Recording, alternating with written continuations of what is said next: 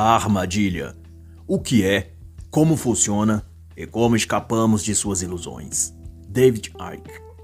Este trabalho é uma análise literária, onde faço comentários sobre pontos relevantes do livro. Pode conter ilações, comparações ou exemplificações para com a política, cultura ou eventos atuais.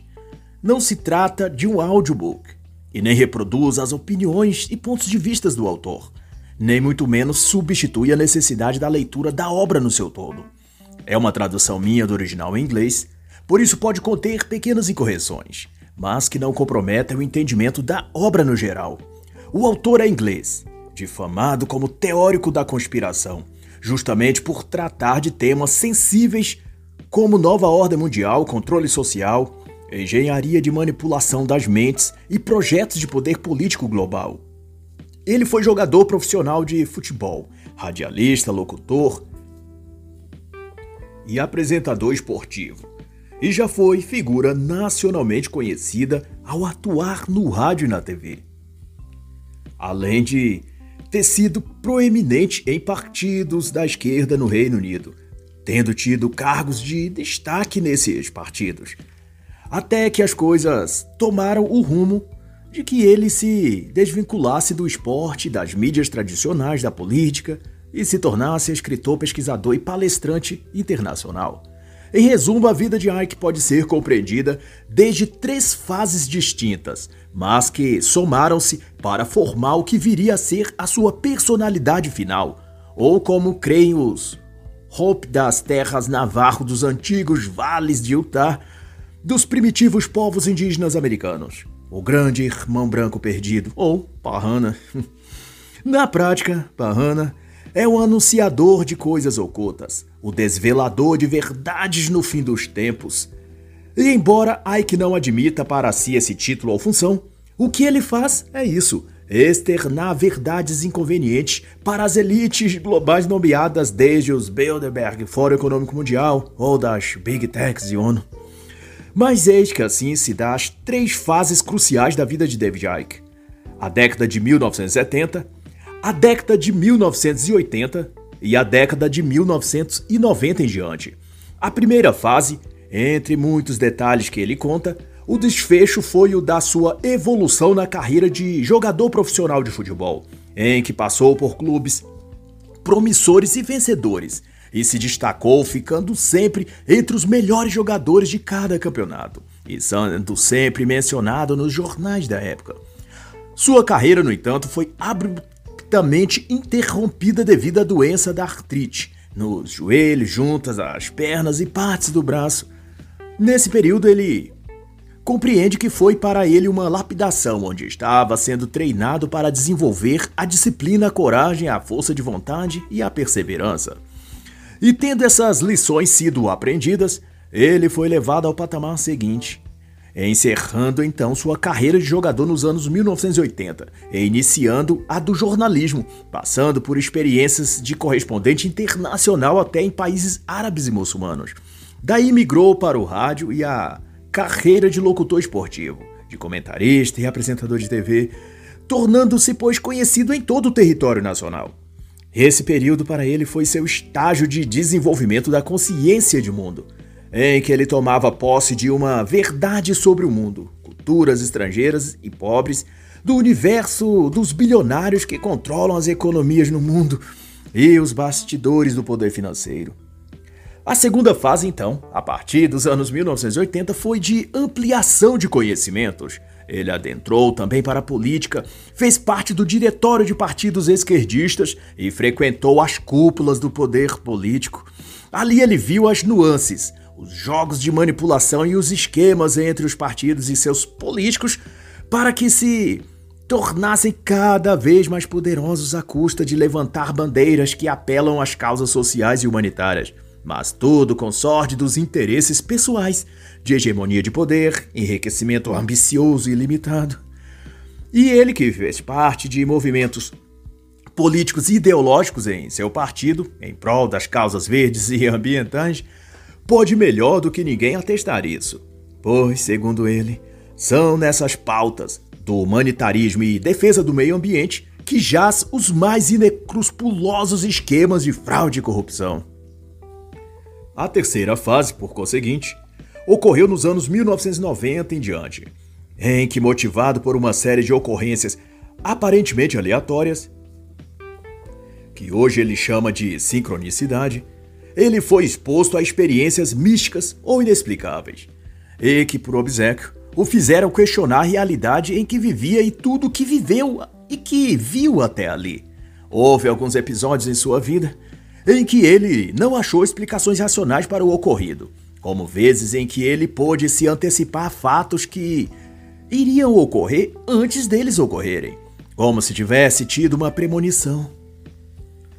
Ao ponto de saber datas, hora e local em que determinada coisa fosse ocorrer, e assim se fez. Outras vezes, era como se ele tivesse controlado com a sua mente uma sucessão de acontecimentos de acordo ele queria que fosse.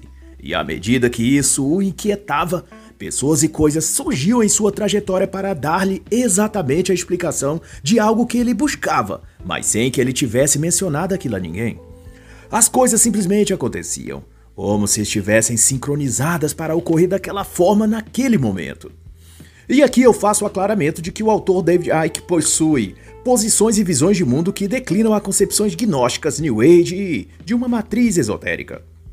Todavia, no que tange à nova ordem global e aos senhores que planejam controlar a raça humana e seu sistema de manipulação psicológica, o autor é meritório de alguma atenção. Tanto que acerca dos eventos pandêmicos gripais da China em 2019 e de lá para o mundo, esse autor tinha previsto em suas obras anteriores, de 5, 6 anos atrás, inclusive tendo previsto as medidas de controle e quais seriam as pretensões delas que não eram a de combater a doença, mas a de colonizar as mentes, de dominar as consciências e de introduzir a mentalidade de rebanho de uma nova ordem global orientada em moldes totalitários e marxistas. Se bem compreendido, a hipótese da simulação do autor Rizian Verk, eu cito então, traz algo um pouco nesse sentido. Ao relacionar a ciência moderna com as tradições religiosas sob o olhar da simulação computacional. Ele racionaliza que fenômenos como experiências de quase morte, desdobramento astral, experiências com OVNIs ou fenômeno de sincronicidade que o autor David Icke menciona aqui e sob qual interpreta sua vida e experiências pessoais, seriam, no dizer de Work, uma ilusão da consciência, criada por ela para dar um sentido ou lógica a si mesmo ou ao cérebro, no sentido de que presos a esse jogo ou truque de mágica, possamos manter em curso uma engrenagem de mundo na qual estaríamos presos sem saber. Tudo nesse caso não passaria de uma simulação da máquina, ou da Matrix, ou de Brahma, ou de Deus, para usar os termos religiosos se quiser. Nessa hipótese, a inteligência artificial mantém nossas mentes ligadas a um servidor que fornece os sonhos ou ilusões pessoais, que se unem ao sonho coletivo e mantém a Matrix funcionando à medida que acreditamos que o sonho seja real. E aqui, Weisenberg também recorre às crenças dos nativos indígenas americanos, para confabular que, segundo suas tradições, há inteligências além desta ilusão ou sonho, ou simulação nos termos de Verk, que algumas religiões vão chamar de anjos ou demônios ou guias espirituais, etc., cuja função seria a de nos guiar dentro dessa matrix ou deste sonho. Daí aparecem sentimentos, sensações ou episódios na nossa vida que achamos serem místicos ou sobrenaturais, quando seriam meras intervenções desses agentes da Matrix atuando para nos adaptar e ajustar-nos à máquina, aos sonhos, coletivos, ou a ilusão de massa ou dessas coisas. E aqui eu também não poderia deixar de citar então o autor Dom Miguel Ruiz, que nas suas obras, A Voz do Conhecimento e Os Quatro Compromissos, dentre outros, trata essa questão da ilusão coletiva, ou sonho da sociedade, como ele denomina, e que a filosofia tolteca, outra linhagem de indígenas americanos, é chamada de mitóide. E se tomarmos por base isso, as declarações de David Icke e de Hiram Vick fazem maior sentido no tocante de que estamos em uma simulação, um jogo de realidade virtual. Como veio a se convencer O próprio David Icke, depois de visitar terras indígenas no Canadá e Estados Unidos, e cada parte de seu trajeto fora então marcado por algum evento aparentemente místico, inexplicável ou sobrenatural, de novo confirmando as deduções de Icke de que seu caminho e jornada foi sempre marcado pelo fenômeno da sincronicidade. Mas seja como for, para esse autor, a humanidade desde sempre foi conduzida e manipulada dentro de uma bolha de realidade, em que dentro desta é limitado a pensar, sentir e reagir a um conjunto básico de estímulos de sobrevivência, sem passar disso de modo que todas as suas funções, percepções e desejos e buscas não ultrapassem a esfera da busca pela sobrevivência ou subsistência, como um animal qualquer dentro de um experimento, limitado a funções básicas como comer, dormir, reproduzir. E daí o autor propõe um despertamento, uma fuga da Matrix, ou pelo menos uma existência acordada dentro dela. E nesse ponto, as interpretações de Ike coadunam com as de diversos outros autores que escreveram sobre despertamento, sobre Matrix ou escravidão psíquica. Por exemplo, Jordan Maxwell em Matrix do Poder, William Irving, que já escrevia sobre isso nos anos 2000 e publicou o livro Matrix Bem-vindo ao Deserto do Real, ou até mesmo Maximilian de Lafayette em sua obra A Matrix Anunnaki, de 2015 pela editora Times Square nos Estados Unidos. E esse último está ainda mais em sintonia com David Icke, uma vez que inclui o componente além na equação, o que se alinha com as teses de Icke de raças interdimensionais extraterrestres ou algo nesse nível. Só para efeito de exemplo, é conhecido mundialmente o trabalho de David Icke nos anos 2000, em que ele apresenta em forma de documentário uma entrevista com Cred Mtua, um xamã Zulu um portador da antiga sabedoria ancestral africana. No referido projeto é citado raças ou seres de fora do planeta Terra. Chitaules, Anunnakis, reptilianos, Greys, todo o sumário de criaturas que Ike costuma citar por aí nas palestras e livros de sua autoria. Mas o aqui discutido é sobre a parte em que Ike e outros autores, o que chamamos de mundo humano, seria uma versão avançada de um tipo de sistema computacional ou de realidade virtual.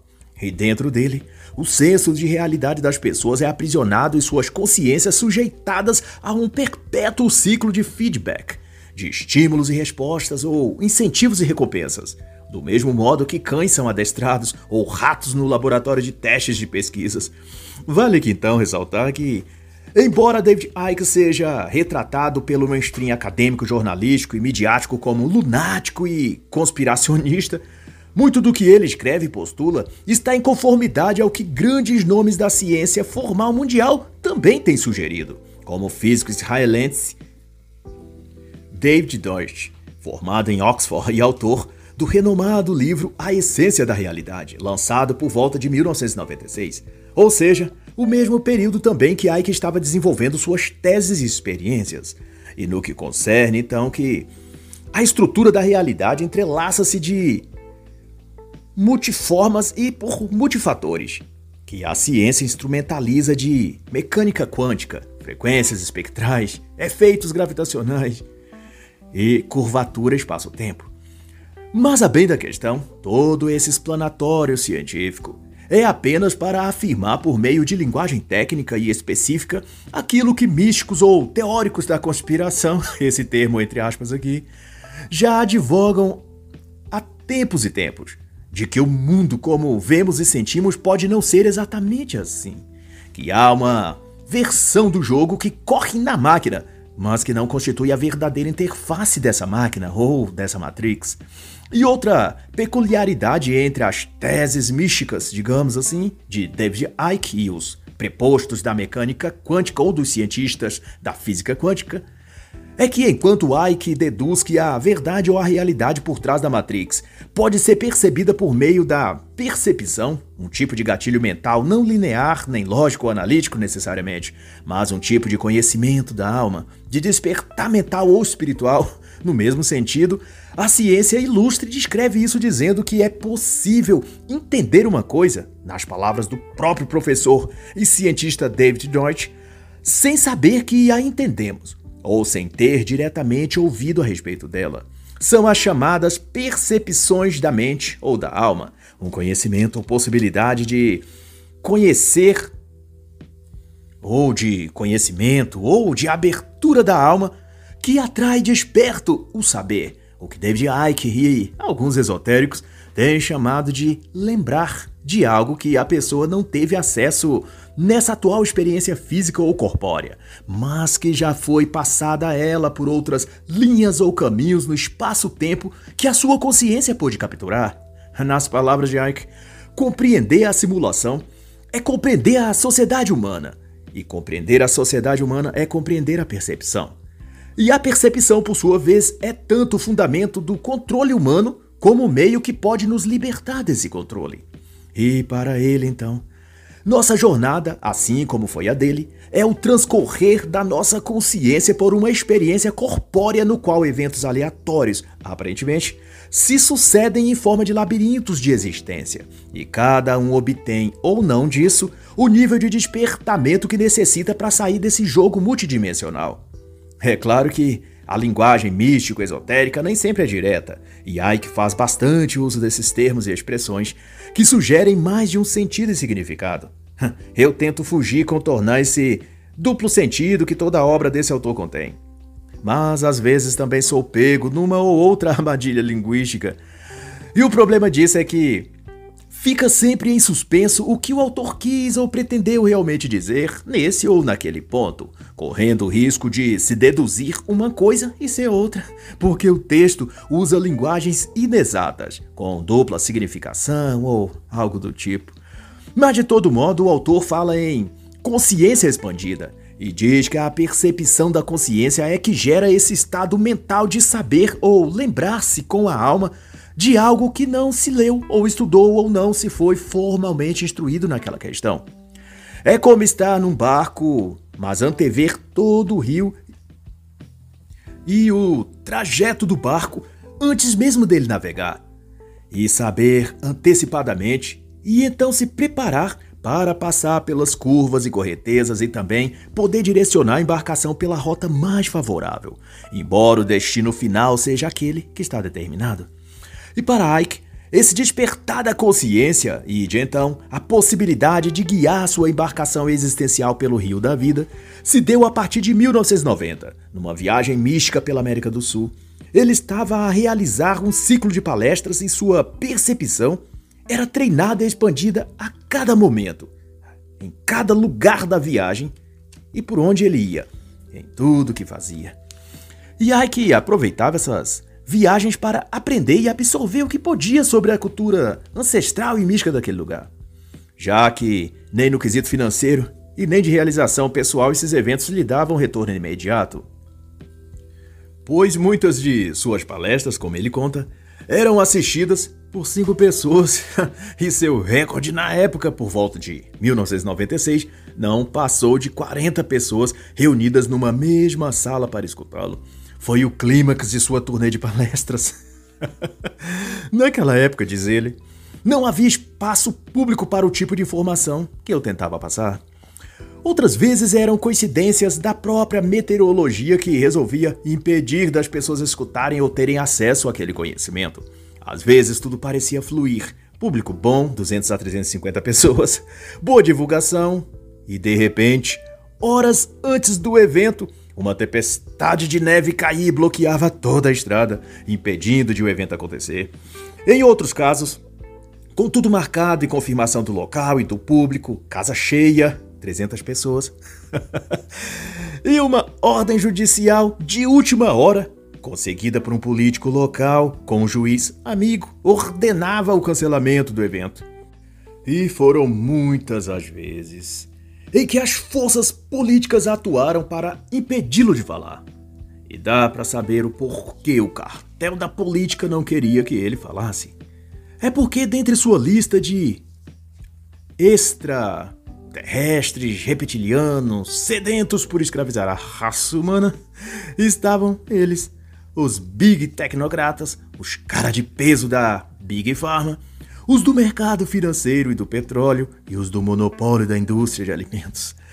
Com essa ilustre lista e elite globalista, sendo exposta ao ridículo escarnecida, não importavam se eram ou não reptilianos. O fato é que ninguém teria mais por eles a mesma simpatia ou visão romântica idealizada de que eles eram cavaleiros nobres empenhados em melhorar a vida de todos os seres humanos da Terra. Quem hoje, por exemplo, além dos jornalistas, é claro, acreditam que o Bill Gates é um cidadão abnegado e altruísta querendo salvar o planeta Terra das mudanças climáticas e melhorar a vida de todos os seres humanos.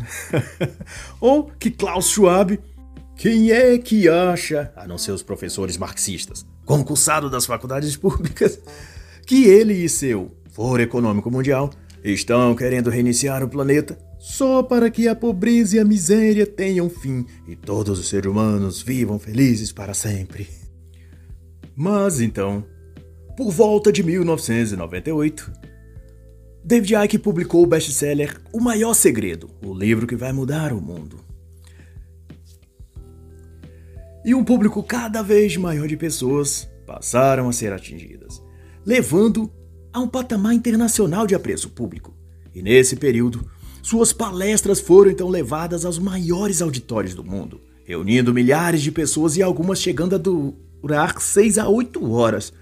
Esse livro em específico é simbólico em muitos aspectos, porque além de descrever e revelar como uma mesma linhagem de poderosos estão há séculos no controle político e econômico do mundo, ele também traz na capa a imagem circular das maiores figuras, logomarcas de empresas e instituições e personagens da política, todos em derredor do planeta Terra, como um leão na tipologia bíblica buscando a quem tragar. Mas goste ou não do conteúdo que ele expõe, sua perseverança, consistência e resiliência são dignos de aplausos. De cinco pessoas numa sala mal iluminada em algum canto remoto da América Latina, ele foi alçado à celebridade, palestrando na Arena Wembley e Trafalgar Square de Londres para públicos de 40 mil pessoas. E uma soma de 60 países visitados para palestras, cursos e eventos. E seu insight, então, a seguir, é de que o olho vê apenas o que a mente está preparada para compreender. E com essa perspectiva, Ike pondera que nossos cinco sentidos não nos dão a dimensão exata da realidade, mas ao invés disso nos concede apenas aquilo que nossas crenças e condicionamentos estão preparados para aceitar. Por isso é que nossas experiências na vida tendem a nos manter numa rota circular a vida toda, girando em torno daquilo que já cremos e já obtemos ou nos acostumamos, em quaisquer campos ou sentido e direção que quisermos pensar. Política, filosofia, economia, religião, afetividade sexo. Normalmente passamos a existência terrestre toda revivendo as mesmas coisas com pessoas ou cenários diferentes. Vivemos as mesmas frustrações em todos os romances e relacionamentos. Passamos as mesmas situações em todos os empregos e trabalhos.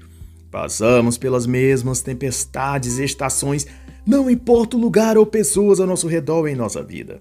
E isso, da concepção de David Icke, é porque nossa mente consciente, aquela que se expressa por meio dos nossos cinco sentidos, se especializa a nos poupar de viver coisas que não estamos acostumados, nos dando respostas ou estímulos que responderemos sempre dos mesmos jeitos, repercutindo um padrão de agir e se comportar que nos trará aquilo que já estamos habituados, com o devido número de repetições desse ciclo, passaremos a chamar isso de realidade e até mesmo a fugir de qualquer estímulo ou pessoa ou situação que pareça oferecer uma rota, um conhecimento ou uma alternativa ou possibilidade que seja fora daquela caixa de conhecimento prévio padronizado que estamos a viver dentro desde sempre.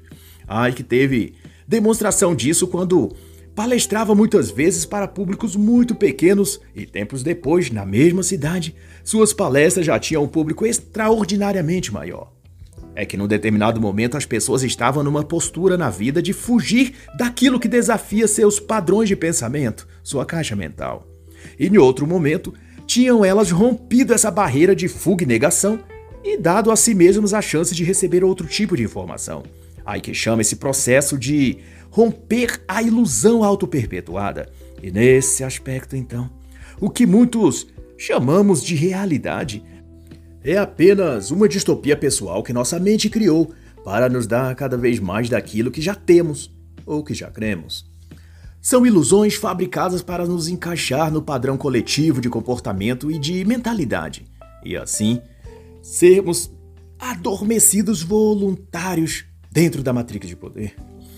Mas Ike vai também explanar que, assim como nossos comportamentos e reações podem ser repetitivos e nos condicionar a coisas concretas no que tange a decepções, crises financeiras, frustrações reais e mágoas, pois dessa mesma forma, isso pode também se efetivar no escopo material e físico, pois a Matrix também se manifesta concretamente através de estruturas físicas e materiais tangíveis.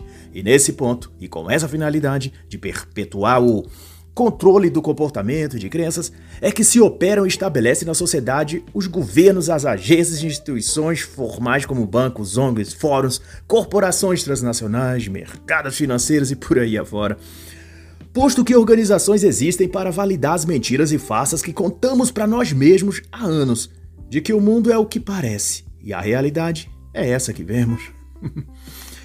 e se prescrutarmos com mais afinco isso, do efeito desses organismos sociais sobre nosso estado psicológico, chegaremos, por exemplo, ao fenômeno da ciência psicanalítica experimental denominado de correlação eletroencefalográfica, ou EEG, no termo em inglês.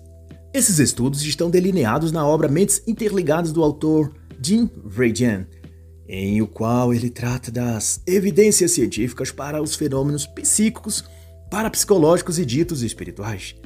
Ele cita experimentos de 18 mil sessões, 2 mil estudos e diversos autores envolvidos, 90 pesquisadores em um, 52 em outro, como de 1989 da Universidade de Princeton, sobre forças orientadas da mente, que grosso modo tendeu a avaliar o que chamou de empurrão mental, que por sua vez seria um tipo de influência exercida no comportamento dos indivíduos, capazes de ocorrer não apenas do ponto indivíduo para indivíduo, mas também, nesse caso, de organizações, marcas instituições, etc., para sobre os indivíduos. E nesses estudos procurou-se detectar a influência psíquica de pessoas sobre objetos, de pessoas sobre pessoas e sobre alterações nos estados de consciência de indivíduos e de grupos de pessoas. De modo bem simplificado aqui, posso dizer, nas minhas palavras e sem os jargões científicos, que a consciência, segundo que Jim Redin constatou, pode ser o elo e elemento de influência entre a mente e a matéria.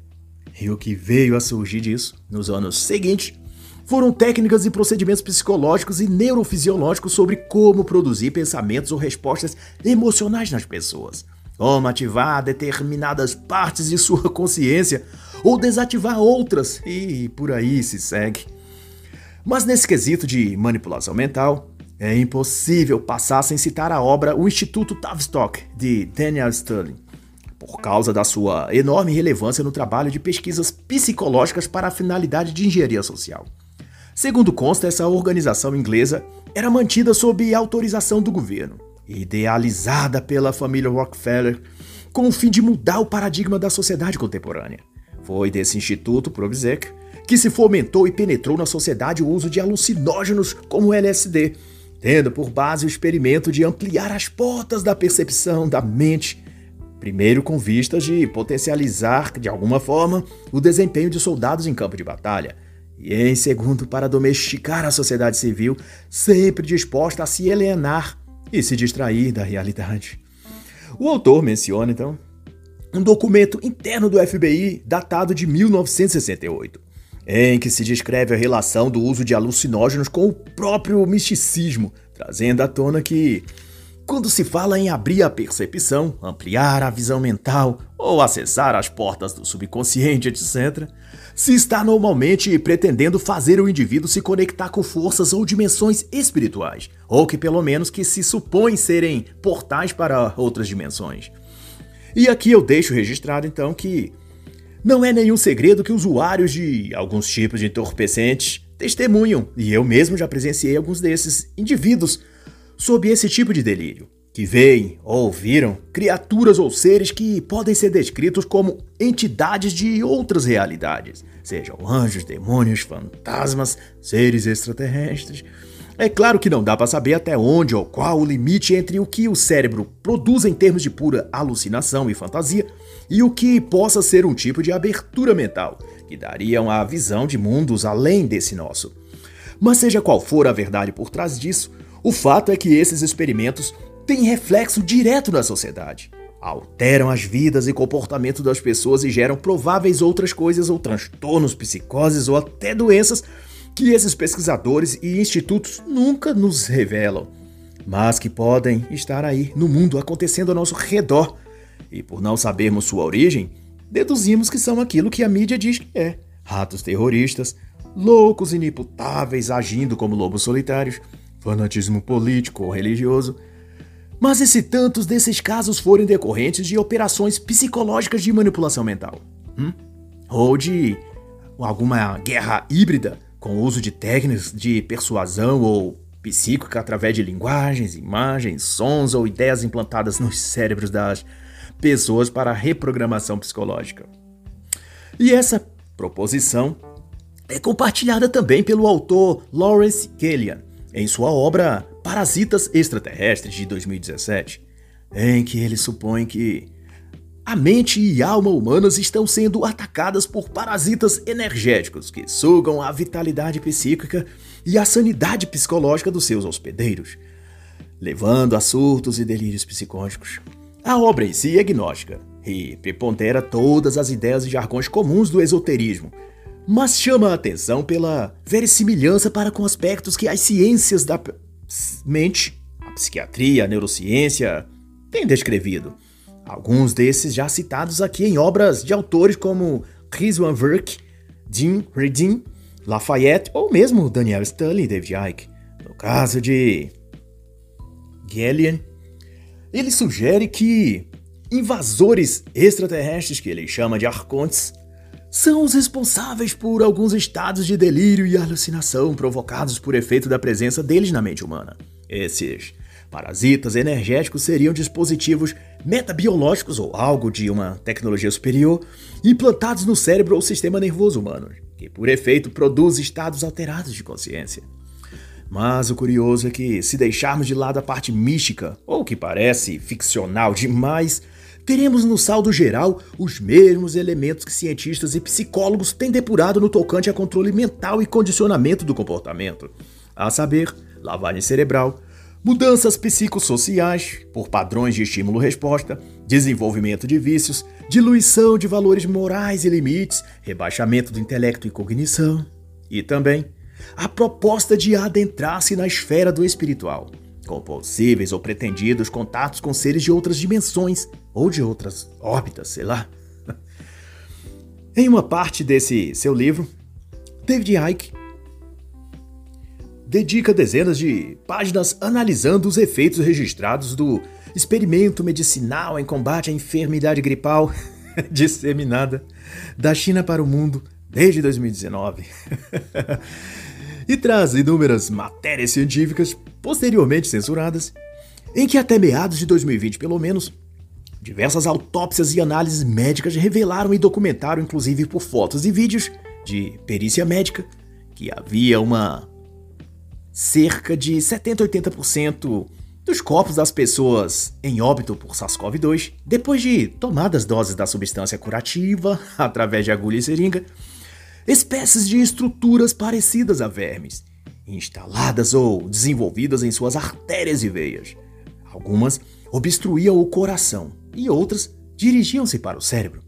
Esses estranhos materiais fibrosos preenchiam nessas pessoas, medicadas pela picada curativa da Pfizer, Johnson, Covaxin, AstraZeneca, Janssen, Sinovac, o seu sistema vascular. Não foi por menos que tão logo isso veio à tona, os governos proibiram que se fizesse autópsias em vítimas do vírus de Wuhan. E queira-se acreditar ou não nas partes místicas de toda a situação que Ike e outros postulam, não é no mínimo curioso que alguns fatos são coincidentes demais? Por exemplo, esse material biosintético, digamos, e autorreplicante encontrado em alguns corpos imunizados contra SARS-CoV-2 não parece comparável ao que Lawrence Gallian chamou de parasitas extraterrestres na confabulação dele, uma das funções desses vermes arcônticos não é causar dano ao cérebro? Nos cadáveres vitimados pela gripe e seu imunizante, foram então também achados essas estruturas ou corpos estranhos instalados em artérias cerebrais, causando danos ao processo mental normal da pessoa. Seria por isso que a Pfizer, para não dizer outras farmacêuticas, lutou na justiça para manter o sigilo em seus experimentos vacinais de 75 anos? Hum, ai ai. E para Ike, seja como for, tudo isso ruma para o estabelecimento e criação de um mundo planejado e controlado, onde toda a raça humana seja subjugada à vontade e domínio de uma pequena elite. E nos anos recentes, isso foi admitido publicamente por esses senhores globais, e chamado eufemisticamente de Grande Reinicialização ou Reset Global. E desde então, a horda de capachos do jornalismo e da mídia mundial tem feito o esforço monumental de lapidar as mentiras desses globalistas para que pareçam brilhantes verdades e sejam consumidas por todo o público. Mas, por mais que ludam e enfeiticem a mente de todos nós, basta olharmos ao redor para vermos que o que estão criando não contém nada de bom. A cada solução que impõem, há um problema que eles mesmos criaram. A sociedade e o mundo fica cada vez mais presa na Matrix e tudo vai se favorecendo cada vez mais para um mundo distópico revelado por Orwell na ficção 1984. E aí que menciona o exemplo desse jogo de submissão a um poder centralizado, o próprio caso da União Europeia, em que no início foi vendido a ideia ao público europeu de que se tratava só de uma zona de livre comércio com foco e propósito de desenvolver relações comerciais e melhorar a vida econômica de todos. Mas daí, uma estrutura de poder foi sendo elaborada e desenvolvida e se concentrando nas mãos de cada vez um número menor de pessoas, previamente selecionadas até que se tornou aquilo que é um sistema político e burocrático que domina todos os países e governos e subjuga suas populações a adotar hábitos e crenças alheios a elas, ou a sua cultura regional, ou histórica, ou tradições, que vão desde o consumo de ideologias políticas, como de comportamentos sociais e crenças religiosas. Isso é, toda a Europa foi submetida a uma lavagem cerebral e uma determinação política e ideológica de que devem aceitar e absorver modelos de ser, de pensar, de agir que são absolutamente antagônicos aos seus credos e princípios tradicionais, como casamento entre o mesmo sexo, marxismo cultural, ideologia de gênero, ambientalismo, misticismo oriental e blá blá blá blá blá. Tudo isso imposto pelos deuses intocáveis que comandam a Matrix da União Europeia. Sendo que tudo começou com a alegação de que se trabalharia no campo de acordos comerciais entre os países para melhorar a qualidade de vida das pessoas. É por isso, meu irmão, que cada vez que um político ou burocrata diz que está ou que irá fazer algo para melhorar a vida da sua população, eu já tomo logo antipatia dele, porque eu sei que o que ele está dizendo e pretendendo na realidade é criar algum esquema onde ele vai ganhar muito dinheiro e aumentar o seu poder. E nossa, a população que ele diz querer ajudar irá ao fim se tornar mais escrava, mais pobre, mais subjugada do que antes.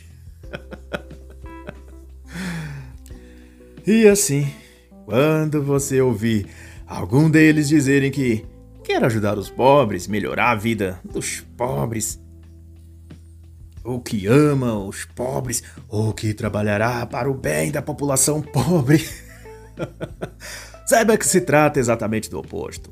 O que esse político quer é aumentar seu próprio poder e favorecer aqueles que o colocaram ali no poder daquele cargo ou função e nos manter todos no curral apropriado da nova ordem mundial.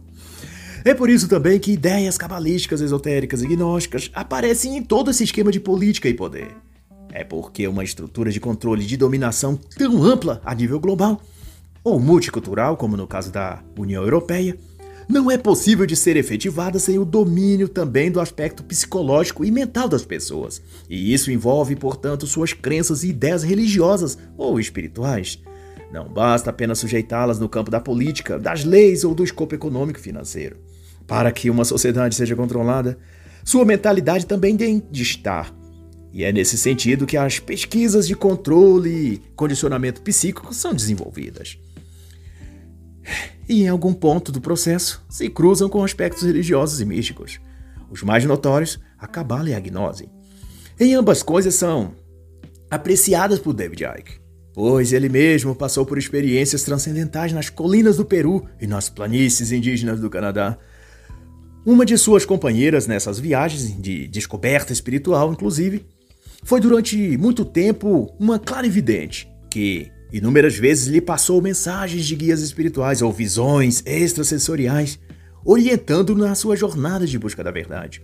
Quem conta também sobre isso, de porquê a maioria das vezes que alguém se diz em busca da verdade, ele acaba passando por misticismos e esoterismos, como cabala e gnose, é o autor espiritualista Mark H. Williams, na obra Encontrando com Lilith.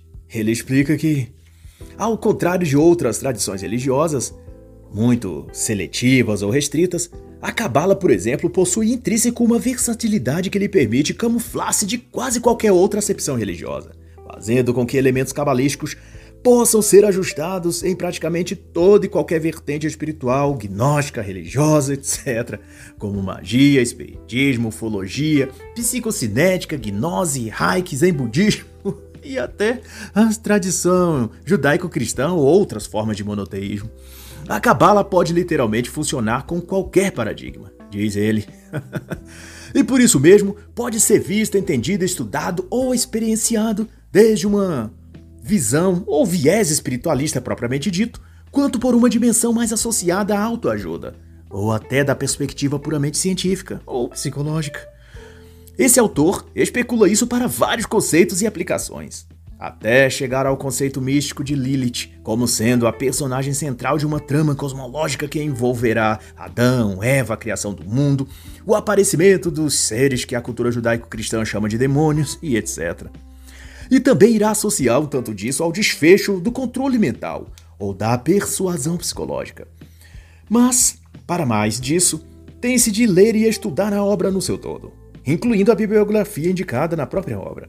Cabe apenas salientar que Lilith é retratada no misticismo como a portadora de poderes mentais ou de influenciar mentalmente as pessoas. Seus amigos, ela influencia para o bem, os seus inimigos para o mal. Mas no fim é isso. Tudo se trata de uma nova ordem global de controle sendo criada. E nela, uma exclusiva elite controla e domina as massas escravizadas, tecnologicamente vigiadas e punidas por leis arbitrárias estabelecidas por essa mesma elite burocrata. A distinção é que, para alguns autores, essa elite no poder são pessoas normais, inescrupulosas e escravas do dinheiro.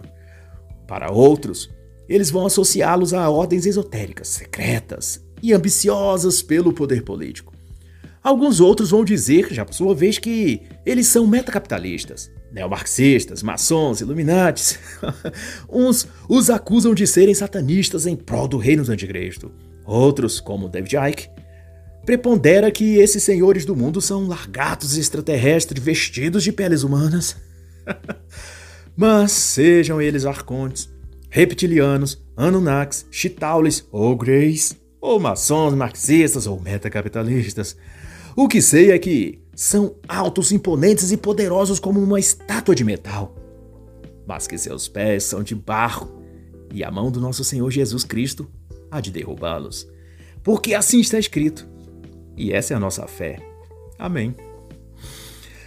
E assim está dito: o que é nascido de Deus vence o mundo.